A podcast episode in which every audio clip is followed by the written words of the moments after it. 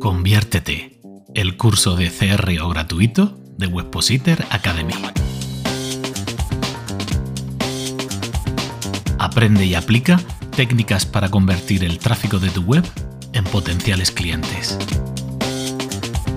Sergio Simarro, María Sánchez y un servidor, Iñaki Tobar, compartimos contigo en cada episodio nuestra experiencia mejorando la conversión de webs y proyectos online. Conviértete. Acompáñanos en el episodio de hoy.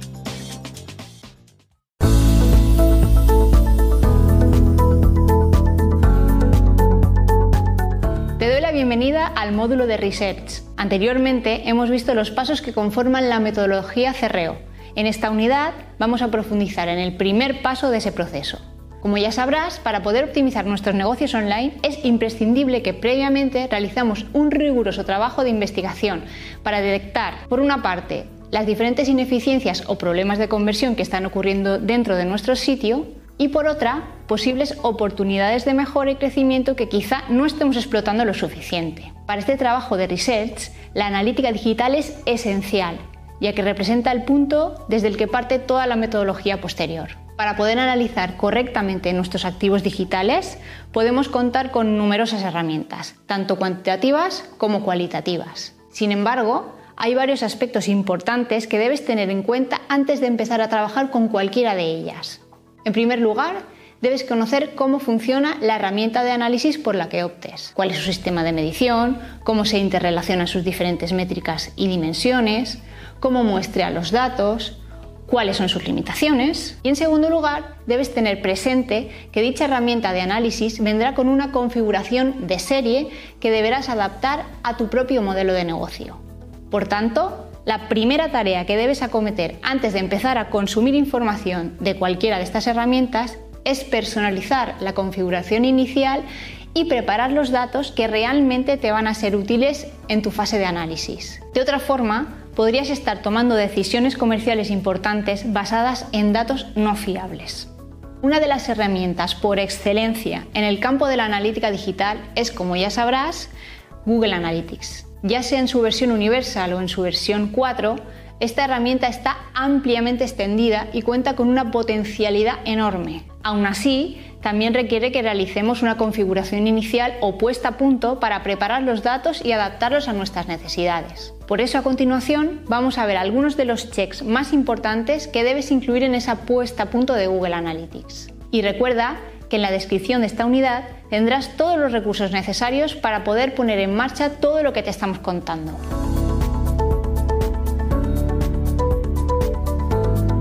Lo primerísimo que debes hacer para configurar Analytics es poner en marcha tus objetivos, configurar tus objetivos. Evidentemente, si estamos hablando de optimización de la conversión, necesitaremos que Analytics registre esas conversiones para poder cruzarlas posteriormente con el resto de métricas y dimensiones. Entendemos como objetivos, por ejemplo, la realización de una compra, una solicitud de presupuesto, una solicitud de contacto, una suscripción, una llamada, etc. Configurando nuestros objetivos correctamente, podremos detectar esas ineficiencias y oportunidades de las que te hablábamos al inicio de esta unidad. Podrás saber, por ejemplo, qué páginas se están convirtiendo más o cuáles de ellas no están funcionando como deberían, qué canal de tráfico es el que más conversión genera, cuál es el perfil de usuarios que más y menos convierten, o cuáles han sido las conversiones generadas por mi última campaña de promoción.